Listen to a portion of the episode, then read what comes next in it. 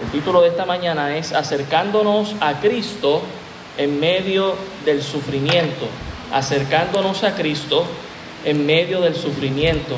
Si usted me puede acompañar a la primera epístola de Pedro, el capítulo 2, y estaremos dando lectura del verso 1 al verso 10. Primera de Pedro, capítulo 2, y estaremos leyendo del verso 1 al verso 10, acercándonos a Cristo en medio del sufrimiento. Hago la lectura, dice la palabra del Señor, desechando pues toda malicia, todo engaño, hipocresías, envidias y todas las distracciones, desead como niños recién nacidos la leche espiritual no adulterada, para que por ella crezcáis para salvación, si es que habéis gustado la benignidad del Señor, acercándoos a Él piedra viva, desechada ciertamente por los hombres, mas para Dios escogida y preciosa. Vosotros también como piedras vivas, sed edificados como casa espiritual y sacerdocio santo, para ofrecer sacrificios espirituales aceptables a Dios por medio de Jesucristo. Por lo cual también contiene la escritura, he aquí pongo en Sión la principal piedra del ángulo, escogida, preciosa, y el que creyere en él no será avergonzado. Para vosotros pues los que creéis, él es precioso, pero para los que no creen, la piedra que los edificadores desecharon, ha venido a ser la cabeza del ángulo y piedra de tropiezo y roca que hace caer, porque tropiezan en la palabra, siendo desobedientes a lo cual fueron también destinados. Mas vosotros sois linaje escogido, real sacerdocio, nación santa, pueblo adquirido por Dios, para que anunciéis las virtudes de aquel que os llamó de las tinieblas a su luz admirable. Vosotros, que en otro tiempo no erais pueblo, pero que ahora sois pueblo de Dios, que en otro tiempo no habíais alcanzado misericordia, pero ahora habéis alcanzado misericordia. Oremos. Señor, gracias te damos por tu palabra. En esta mañana te pedimos que sea tu Santo Espíritu hablando en tu, con tu palabra, Señor, a nuestros corazones. Que tú nos redargullas, Señor, que tú nos exhortes a través de tu palabra y podamos cada vez más acercarnos a ti, tener esa relación personal contigo, Señor, que nosotros podamos darle valor a todos los beneficios que gozamos los cristianos al estar en comunión contigo, Señor, y que eso también sirva como un atractivo para que otros que no te conocen, Señor, vengan al conocimiento de Cristo y se rindan a tu palabra, se rindan a ti, mi Señor. Gracias te damos por todo, en el nombre de Jesús. Amén. La semana pasada estuvimos tocando desde el verso 1 hasta el verso 3, ¿verdad? Hablando de desear la palabra del Señor en medio del sufrimiento, desear la palabra del Señor en medio del sufrimiento. Y llegamos, ¿verdad? En este pasaje conectándolo desde el verso 1, llegamos al verso 4, que nos dice, acercándonos a Cristo en medio del sufrimiento. ¿Cuán importante es esto, hermanos? Recordemos que la iglesia aquí está, está sufriendo. Han sido perseguidos, han sido eh, echados de sus familias. Eh, Roma les está buscando, y el, imperio romano, y ellos están huyendo y están sufriendo porque no tienen ya su familia, no tienen sus casas, no están disfrutando de la herencia de sus padres. Lo único que tienen, que es suficiente, es Cristo. Y, Pedro está viendo que ellos no están sacando el máximo de los beneficios que tenemos los cristianos y tiene que exhortarles y decirles, ustedes están deseando la palabra como deberían desearla. Deseenla como un niño recién nacido que desea esa leche. Y ustedes tienen la palabra, que es la leche espiritual, que es poderosa. Y así nos movemos también al versículo 4 como un beneficio. Hermano, esto no es un mandato. Esa palabra acercándoos, no es un mandato, es un beneficio de desear la palabra de Dios. ¿Sabe qué pasa si usted desea la palabra de Dios? Usted se va a acercar al Señor Jesucristo y va a tener comunión con Él. va a ser inevitable, va a ser algo beneficioso para su vida. Si usted desea, como niño recién nacido, la leche espiritual no adulterada, no solamente usted va a crecer en la salvación, como dice el versículo 2, no solamente usted va a degustar de lo bueno que es Dios, pero que también se va a acercar a Él. Va a disfrutar de esa comunión de cercanía. Muchas veces vemos a Dios allá, ¿verdad? De nuestra imaginación, sentado en su trono y lejos de nosotros. Pero sabe que Él está cerca. Él está cerca de su pueblo. Él está cerca de nosotros. Mire lo que dice. Deje su dedo ahí o su marcador y vaya conmigo a Filipenses, el capítulo 4. Siempre había leído este versículo desde una manera escatológica, pensando en los eventos del futuro, pero la realidad es que el contexto no nos habla de eso. Filipenses capítulo 4, Filipenses capítulo 4, mire el versículo 4, dice, regocijaos en el Señor siempre. Otra vez os digo, regocijaos vuestra gentileza sea conocida de todos los hombres. Y dice, el Señor está cerca. Y luego dice en el contexto, por nada estéis afanosos, si no sean conocidas vuestras peticiones delante de Dios en toda oración y luego con acción de gracias. Y la paz de Dios que sobrepasa todo entendimiento, guardará vuestros corazones y vuestros pensamientos en Cristo Jesús. Es cierto que Cristo viene pronto y que su venida está cerca, pero lo que está refiriéndose el versículo aquí es la cercanía de Cristo para con su pueblo. El Señor está cerca de nosotros, no está lejos. Él está en su trono y sí, eso podríamos pensar lo que ah, físicamente es lejano y es imposible llegar allá. Pero espiritualmente, hermano, Él está con nosotros, Él está cerca. El Espíritu Santo se nos ha dado y Él está con nosotros. Él está cerca. Volvemos allá a Primera de Pedro, el capítulo 2. Así que en los versículos anteriores Pedro hablaba del crecimiento del cristiano como individuo. Cada uno de nosotros debemos desear como niños recién nacidos la palabra del Señor. Ahora Pedro nos recuerda que hay responsabilidades colectivas, no solamente como individuo, pero también como grupo, como iglesia.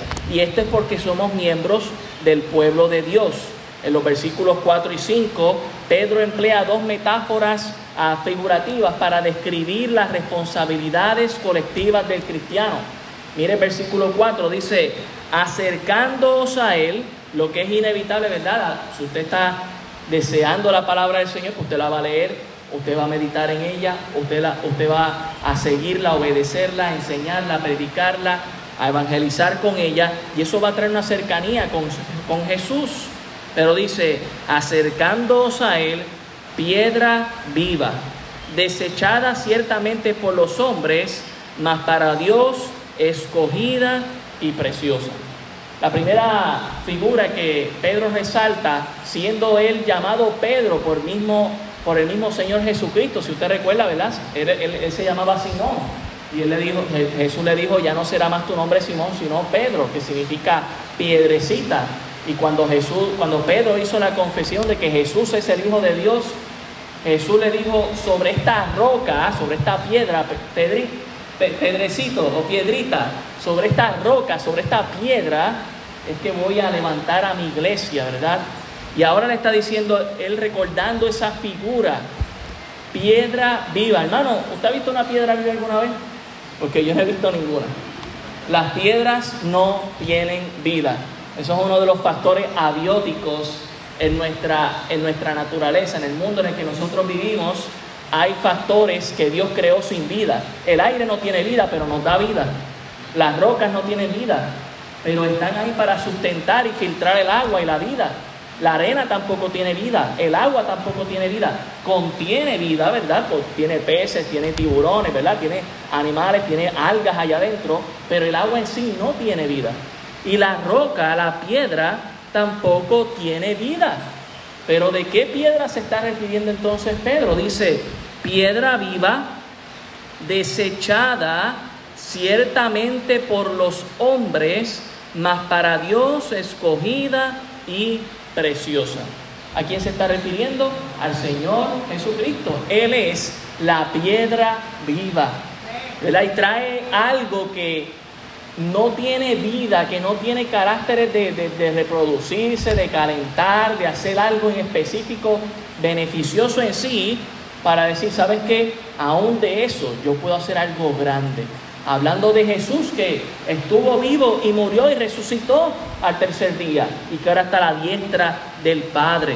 Mire que nos dice el versículo, dice, desechada ciertamente por los hombres. Hablando de quiénes? De aquellos cuando el Señor Jesucristo estuvo aquí en la tierra, en su ministerio, y que muchos de ellos le rechazaron y no le quisieron, aún él haciendo milagros, aún él mostrando su, su deidad como hijo de Dios, como Dios, lo desecharon. Pero dice que aunque ellos le desecharon, dice, más para Dios, escogida y preciosa, hablando de esa piedra que es el Señor Jesucristo. ¿Qué trae esto como consecuencia si nosotros, verdad, estamos deseando la palabra del Señor y nos acercamos al Señor y estamos admirando al Señor Jesucristo como esa piedra viva? Dice el verso 5, vosotros también como piedras vivas. Mire el beneficio que se nos da aquí. Jesucristo es la piedra viva, pero al estar al lado de Jesús, al tener esa cercanía con Jesús, nos convertimos en piedras vivas. Dice, sed edificados como casa espiritual y sacerdocio santo para ofrecer sacrificios espirituales aceptables a Dios por medio de Jesucristo. Aquí hay varios beneficios que se nos están enseñando aquí, ¿verdad? En la palabra del Señor. En primer lugar, disfrutamos de una cercanía con el Señor. En segundo lugar, compartimos no de toda la naturaleza de Jesús, porque Jesús es Dios nosotros no vamos a convertirnos en Dios, no creemos en eso, pero sí nos enseña la Escritura que seremos como Él, ¿verdad? No seremos igual a Él, pero seremos como Él, transformados a su imagen y semejanza, que fue lo mismo que Dios hizo con Adán y Eva en un principio, pero después del pecado todo cayó. Y aquí estamos. Dice aquí Sed edificados como casa espiritual. ¿Sabe qué beneficio tenemos, hermanos? Que somos la casa espiritual de Dios. Somos templo del Espíritu Santo. Eso es un beneficio que en el Antiguo Testamento los profetas hubiesen dado lo que fuera para disfrutar de eso. Y usted y yo estamos disfrutando de eso. Somos la casa espiritual y sacerdocio santo. ¿Sabe que, quiénes podían ser sacerdotes en el Antiguo Testamento? Solamente los levitas y específicamente tenían que ser hijos, nietos o tataranietos o tataratataranietos de Aarón. Nadie más podía ser sacerdote que no fuese de la casa de Aarón. Y también tenemos a Melquisedec que fue sacerdote, ¿verdad? Dando una cristofanía en el Antiguo Testamento sacerdocio santo. Hoy en día usted y yo podemos disfrutar de ser sacerdotes porque lo merecemos, ¿no, hermano?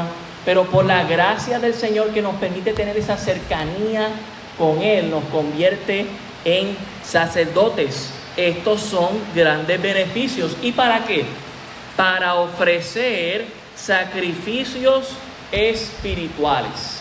¿Y cuáles son esos sacrificios espirituales? Bueno, Dice Hebreos, el capítulo 13. Hebreos, el capítulo 13. El versículo 5 se nos menciona uno de esos sacrificios espirituales. Hebreos 13. Perdón, el versículo 15. Hebreos 13, versículo 15 dice, así que ofrezcamos siempre a Dios por medio de él sacrificio de qué dice? De alabanza. Es decir, fruto de labios que confiesan su nombre. Todo sacrificio de alabanza es un sacrificio para el Señor aceptable, es un sacrificio espiritual aceptable para Dios. Dice, por medio de Jesucristo. No solamente tenemos el beneficio de la cercanía con Dios, de que nos convertimos en piedras vivas, como también eh, Jesús es esa piedra viva, sino que somos edificados en esa casa espiritual donde la cabeza es Cristo y nosotros la iglesia el cuerpo.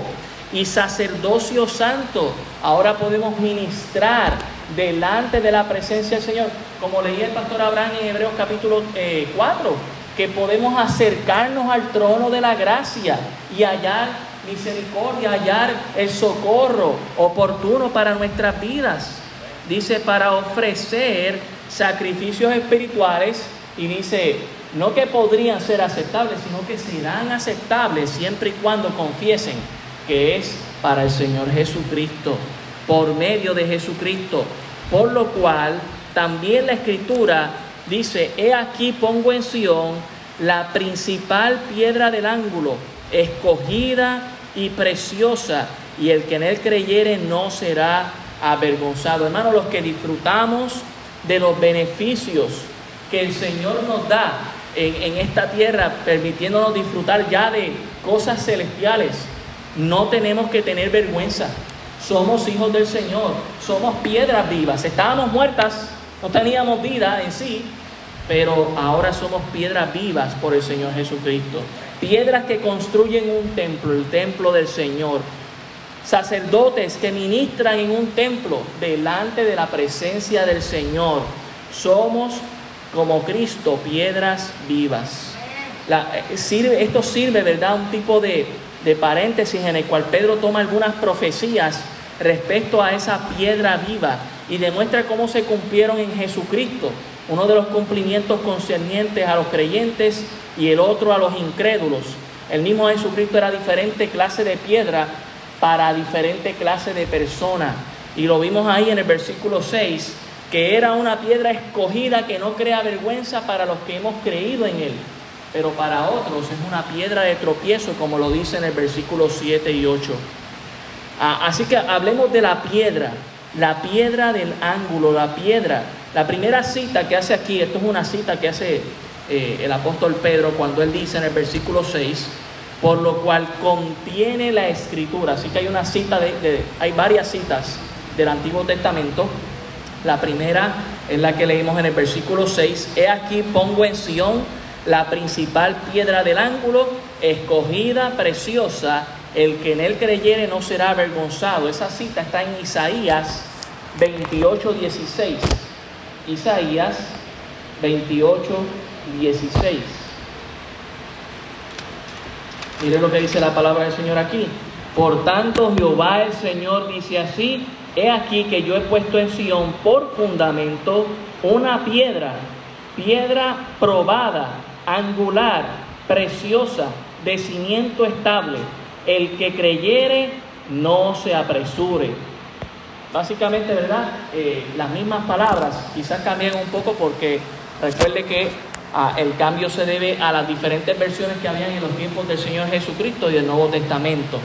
Pero es casi el mismo, es la misma cita ah, que está diciendo aquí. Cuando hablamos de esa piedra del ángulo, hermano, básicamente era la piedra base para una construcción. Estaba el cimiento, que era muy importante establecer sobre una roca, no sobre la arena, como el Señor Jesús enseñó a sus discípulos. Y al tener el cimiento se tenía que levantar una roca o una piedra angular. Y esa piedra angular lo que iba a servir era de referencia a las demás piedras que se iban a ir colocando una al lado de la otra para crear un edificio estable y que no se cayera. Usted ve algunos edificios históricos que tenemos aquí en Puerto Rico, todos ellos tienen su piedra angular, esa base angular donde se pudo poner otras piedras al lado. Hoy en día ¿verdad? utilizamos quizá otro tipo de técnica, pero la base sigue siendo la misma. Necesito una que aguante las demás, que sostenga las demás. Por eso es que cuando Jesús es la piedra viva y yo creo en Él, me convierto en una piedra viva porque me conecto al lado de Él, me acerco a Él. Hay una cercanía con Cristo. Y somos edificio del Señor, estamos al lado de la piedra angular.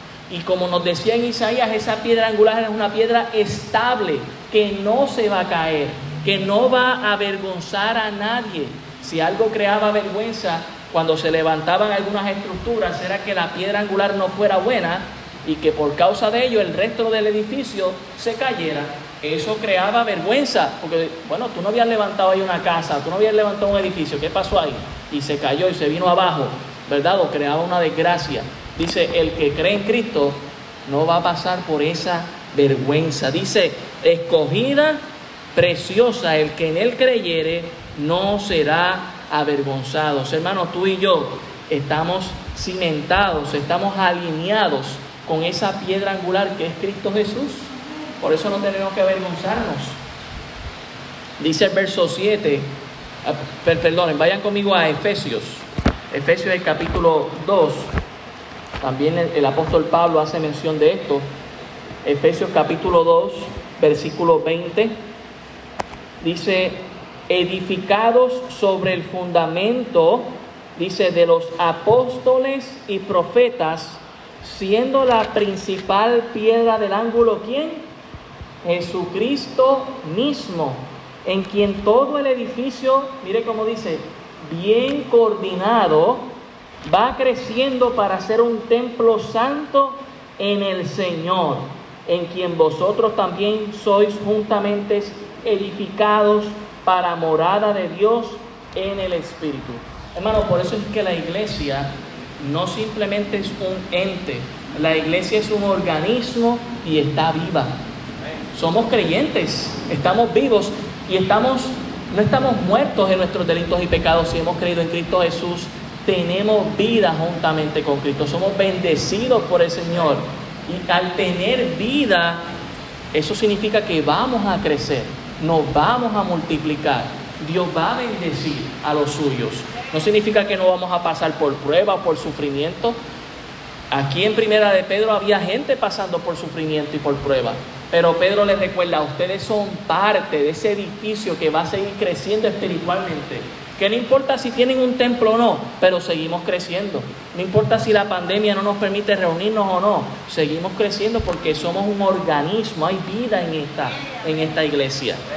Piedra, esa piedra angular escogida y preciosa también se convierte en esa piedra de tropiezo para otro. Mire el versículo 7. Para vosotros pues los que creéis, Él es precioso, pero para los que no creen, la piedra que los edificadores desecharon ha venido a ser la cabeza del ángulo. Por otra parte, Jesucristo es piedra de tropiezo a los incrédulos Mire, mire el Salmo 118, Salmo 118, versículo 22. Estas son citas que el apóstol Pedro está tomando. Salmo 118, el versículo 22. Dice, la piedra que desecharon los edificadores ha venido a ser cabeza del ángulo. Y déjeme darle un poco un contexto aquí, porque se está utilizando esto de la construcción y cómo lo podemos alinear con lo que fue el Antiguo Testamento y el Nuevo Testamento. El cimiento estaba echado, los judíos creían en Dios, pero no creían en levantar en ese edificio con la piedra angular llamada Cristo Jesús. Ellos decían, no, ese no es, ese no puede ser. El que yo estoy esperando, ese va a ser rey de reyes, señor de señores, y va a quitarnos de Roma y, vamos a, reinar ahora mismo. Por eso, ¿verdad?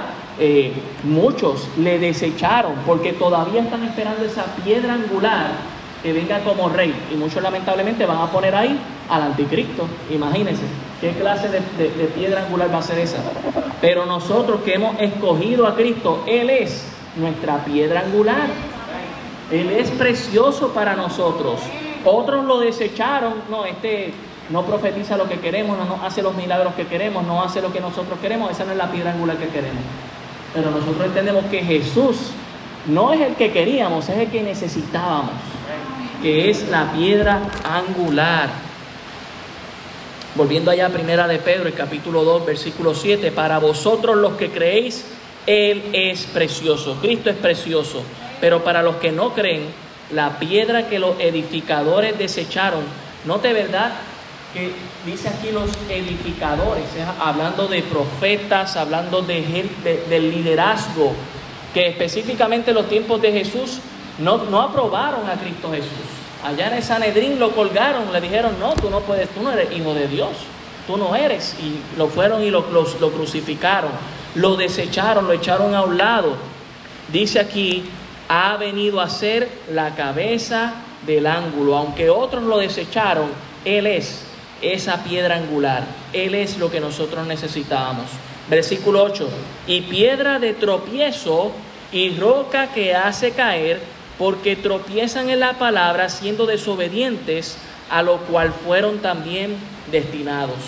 Aquí también Pedro usa otra cita que se encuentra en Isaías, el capítulo 8. Isaías, el capítulo 8, el versículo 14. Isaías 8, 14 dice, entonces él será por santuario, pero a las dos casas de Israel por piedra para tropezar, y por tropezadero para caer, y por lazo, y por red, al morador de Jerusalén. Y muchos tropezarán entre ellos y caerán y serán quebrantados, y se enredarán y serán apresados. Aquí vemos, ¿verdad?, eh, que el, el apóstol Pedro toma este pasaje de Isaías y dice, ves que la piedra del ángulo también va a ser piedra de tropiezo. La piedra del ángulo ha sido ángulo para la iglesia, para los que creemos en Cristo Jesús. Pero esa piedra del ángulo también se convierte en la piedra de tropiezo para los que la desechan, para los que no quieren aceptar al Señor. Es una roca que hace caer. ¿Es la intención primordial? No, no es la intención primordial. La intención primordial es que esa roca angular que es Jesucristo esté ahí para que todos sean salvos. Y todos han sido llamados a la salvación. Pero no todos van a aceptarlo. No todos van a tomar a Cristo como la piedra angular preciosa. ¿Y qué va a pasar? Van a caer. También así como uno puede tropezar sobre la piedra principal al doblar descuidadamente una esquina, así Cristo resultó ser piedra de tropiezo para los judíos, roca que hace caer y esto se emplea a cualquier cosa que suscite prejuicios o que venga a ser un obstáculo para otros. Y así fue, para ellos fue un obstáculo porque no decidieron hacerle como su piedra angular, la piedra necesaria. Por eso es que el apóstol Pedro dice, hay, tantos beneficios de nosotros desear la palabra del Señor, porque nos vamos a acercar a Cristo, nos vamos a convertir en piedras vivas. Nosotros eh, vamos a anhelar estar junto a Jesús, que es esa piedra viva, escogida y preciosa. Seremos esa casa espiritual que se sigue levantando y que sigue creciendo. Le pregunto yo, ¿somos parte del crecimiento? Yo espero que sí. Si somos la casa espiritual de Dios, debemos ser aparte del crecimiento. Y sacerdocio santo, no porque lo merecemos, pero sino porque Cristo cuando murió en la cruz del Calvario, sabemos que al decir a Tetelestai, ¿verdad? La deuda ha sido consumada y luego dijo todo ha sido consumado, se rasgó el velo allá del templo, dando a entender que ahora tenemos entrada al lugar santísimo, como nos dice Hebreos 10, 19. Tenemos entrada a ese lugar santo y eso solamente lo podían hacer los sacerdotes, hijos de Aarón. Pero ahora usted y yo somos sacerdotes del Cristo, de esa piedra angular. No tiene que causar en nosotros a, tristeza, al contrario, gozo. Recuerde, ellos no están teniendo acceso al templo. Esta gente que está siendo perseguida se fueron a otro país y no tienen ya acceso al templo. Y Pedro está viendo que ellos extrañan ir al templo. Y él le dice, no, pero si ustedes son la casa espiritual, ustedes son los sacerdotes, pueden ofrecer sacrificios agradables y aceptables al Señor donde quiera que se encuentren. Eso es lo grandioso del, segundo pacto. El primer pacto no tenía eso, era muy limitado, había que ir a ese lugar específicamente, había que hacerlo a través de Aarón, pero todo eso era una tipología de lo que Cristo iba a hacer. Por eso Cristo es suficiente para nosotros, hermanos. Y por eso el apóstol Pedro les invita a verse como deben verse. Versículo 9 y 10. Mas vosotros sois linaje escogido. Mano, déjeme decirle algo, sin ofender a nadie aquí. Usted y yo no tenemos nada de especial. Pero Cristo nos amó y eso nos hace especial. Cristo nos amó. Somos linaje escogido, real sacerdocio Nótese, ¿verdad?, que el apóstol Pedro, eh, Pedro empieza a usar palabras que eran particulares solamente para el pueblo de Israel. Linaje escogido, Dios escogió al pueblo de Israel. Real sacerdocio, ellos fueron escogidos para ser sacerdotes. También dice nación santa, pueblo adquirido por Dios, para que anunciéis las virtudes de aquel que os llamó de las tinieblas a su luz admirable. Todas estas son características del pueblo de Israel en el Antiguo Testamento. Dios escogió a Israel. Dios los llamó a ser una nación santa. Dios les llamó a ser un pueblo de sacerdotes para que llevaran el mensaje de Dios a otras naciones. Y hasta cierto punto, en algunos profetas, como por, por ejemplo Jonás, que fue a Nínive, y como otros que fueron a otras naciones a llevar la palabra del Señor, hubo cierto cumplimiento, pero no del todo. Pero mire lo que dice el versículo 10 que nos deja saber que no le está hablando al pueblo de Israel, sino a la iglesia. Dice, vosotros que en otro tiempo no erais pueblo, pero que ahora sois pueblo de Dios. Nosotros no éramos pueblo de Dios, era, era el pueblo de Israel, pero ahora en el nuevo pacto hemos venido a ser el pueblo de Dios. Y no estamos sustituyendo a Israel. Todo israelita que crea en Cristo también forma parte del pueblo de Dios. Y Dios tiene unas profecías para con el pueblo de Israel y Dios tiene unas profecías para con la iglesia. Y en eso hacemos separación. Pero Dios también nos ha hecho ahora de su pueblo, linaje escogido, real sacerdocio, somos sacerdotes. Nótese que al decir linaje escogido habla de reyes. Y nótese que hablar de sacerdocio santo, ¿verdad? Habla de sacerdotes. Dos cosas que usted y yo y muchos del pueblo de Israel no lo podían hacer. Pero Cristo, recordemos, Él fue sacerdote porque entró al, al templo del cielo. Él, fue, él es también el rey de reyes y señor de señores. Él es también profeta. Cuando pensamos en Cristo vemos el cumplimiento de todas las cosas y cuando Pedro nos dice aquí, ustedes son linaje escogido, somos reyes para el Señor, reinaremos en los cielos nuevos y la tierra nueva. Real sacerdocio, estaremos ministrando al Señor por la eternidad y ya desde ahora lo podemos hacer también. Dice, nación santa, somos sacados aparte, hermano. Déjeme decirle, hoy en día hay muchos comercios que están cerrados. Hoy, domingo, y hay muchos que se están quejando y diciendo, pero ¿por qué la iglesia está abierta? Y hay muchos creyentes que tampoco entienden esto, pero es que hermano, usted y yo somos una nación aparte.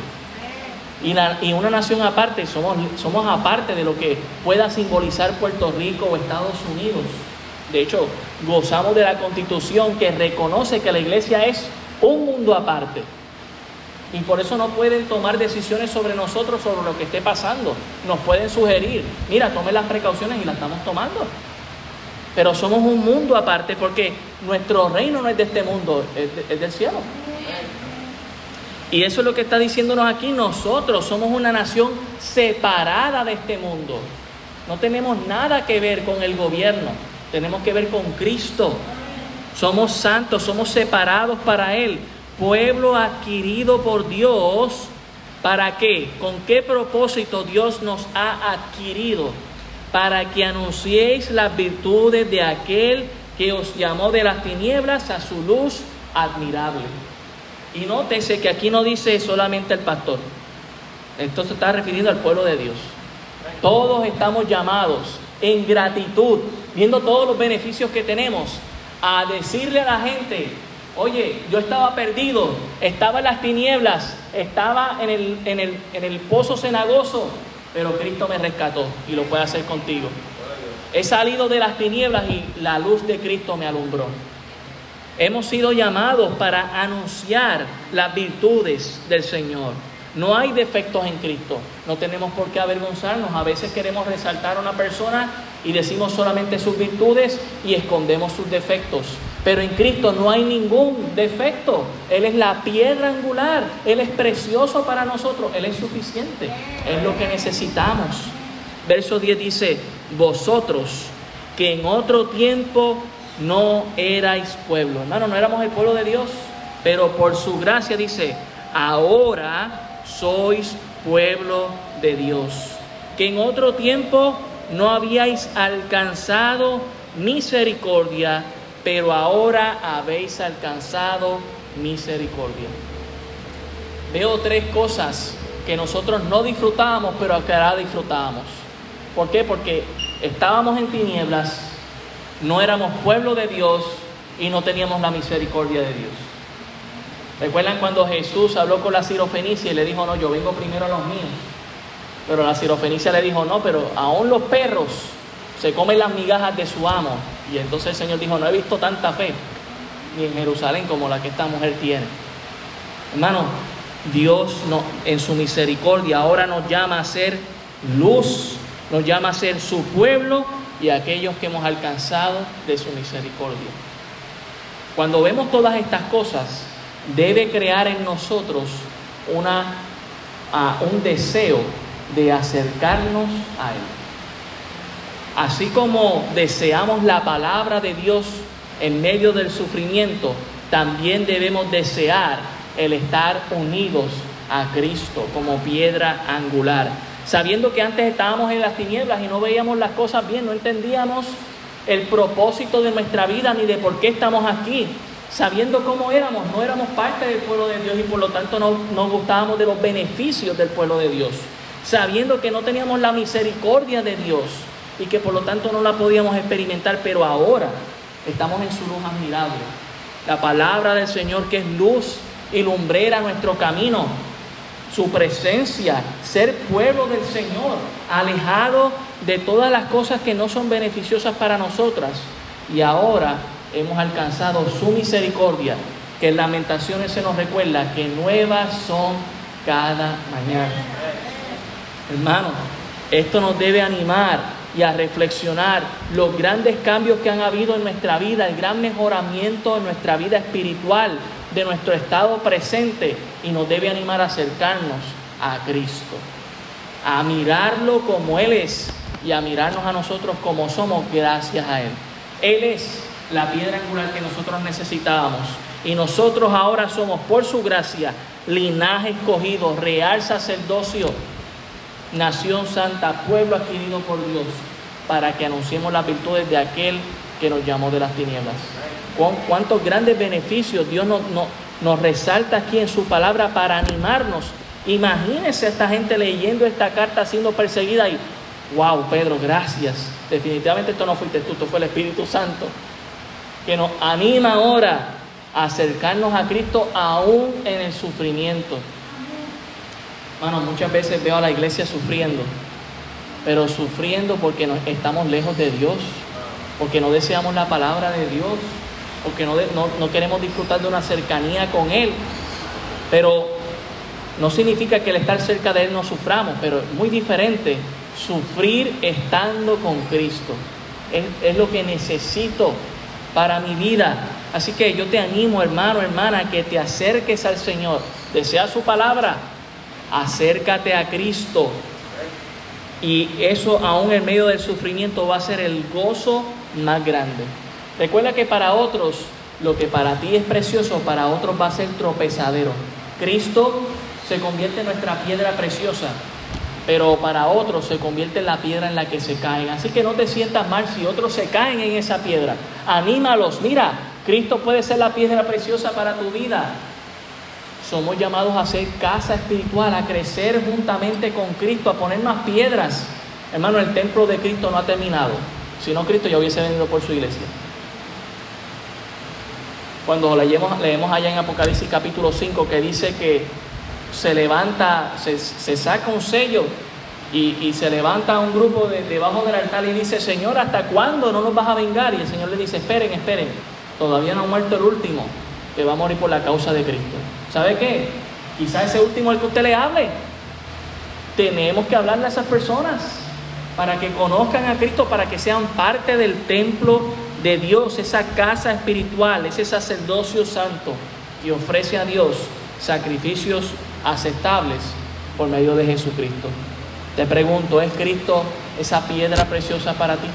¿Eres tú esa piedra viva que está conectada y coordinada coordinada, alineada. Es decir, que si estamos coordinados y alineados con Cristo, creemos lo que Cristo nos dice en su palabra y seguimos lo que Cristo nos dice en su palabra y por lo tanto no se cae, sino que permanece firme. Porque recuerden, los cielos y la tierra pasarán, pero su palabra no pasará. Oremos, gracias Señor.